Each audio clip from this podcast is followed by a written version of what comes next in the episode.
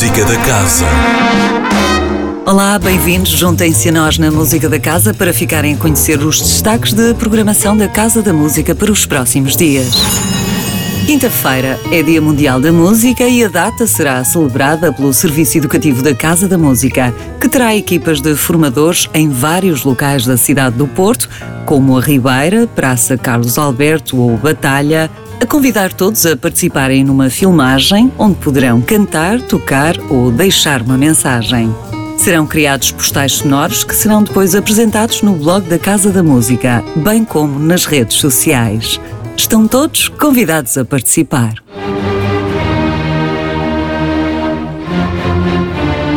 Sexta-feira, 2 de outubro, celebra-se o 20 aniversário da Orquestra Sinfónica do Porto Casa da Música, como nos conta António Jorge Pacheco, diretor artístico e de educação da Casa da Música.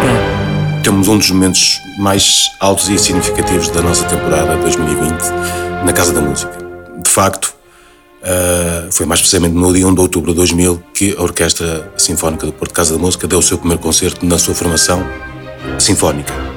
Até aí a orquestra não, não tinha essa dimensão, portanto foi um momento marcante e que, e que nós temos vindo a celebrar, mas 20 anos, são 20 anos, é muito importante esta, esta data. O programa, à imagem daquilo que é o perfil da orquestra e a sua missão e, e da própria Casa da Música, tivesse uma estreia de, de um compositor português, neste caso um jovem, que já com provas dadas, que é o Daniel Moreira, que escreveu uma obra especificamente para este momento, e uh, para complementar, talvez uma das sinfonias mais famosas de, de todo o repertório, uh, e justificadamente famosas, que é a Sinfonia número 5 de Beethoven, uma obra ideal para, para acabar uh, este concerto de, de celebração, um repertório que todo o público conhece e que toda a gente gosta de ouvir mas será com nos momentos altos deste ano, portanto estão todos convidados, dia 2 de outubro. A Sagração da Orquestra, sexta-feira, 2 de outubro, às 21 horas. No sábado, realiza-se a final do Prémio Novos Talentos AGAs. Ao longo de 2019, o público da Casa da Música votou nos seus músicos e projetos favoritos em cerca de 15 concertos de terça-feira ao fim da tarde.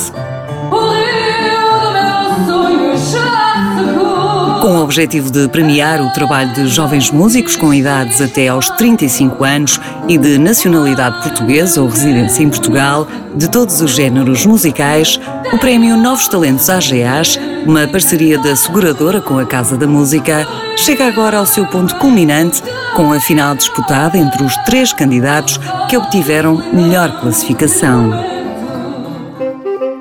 E volta a ser o público a votar no grande vencedor. Os candidatos são Ruth Rita, Matt Saxophone Quartet e Pedro Borges. Prémio Novos Talentos AGAs, sábado 2 de outubro, às 18 horas, na Sala Sugia.